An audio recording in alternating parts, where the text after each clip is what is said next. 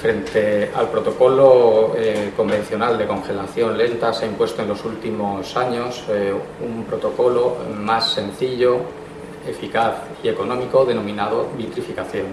La vitrificación se caracteriza por el empleo de elevadas concentraciones de crioprotectores, además de altas velocidades de enfriamiento que van a evitar la formación de cristales eh, intracelulares.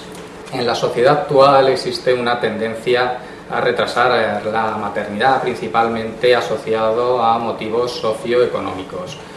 Esto conlleva que muchas eh, de estas mujeres en un futuro tengan eh, problemas para gestar debido a la pérdida de fertilidad asociada con la edad. La congelación de ovocitos permitiría a estas mujeres congelar sus ovocitos en un momento de máxima fertilidad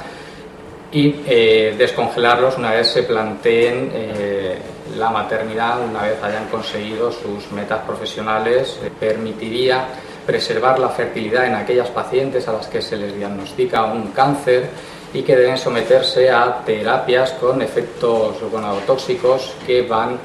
a desembocar en una pérdida de función ovárica. Por último, la congelación de ovocitos también es una alternativa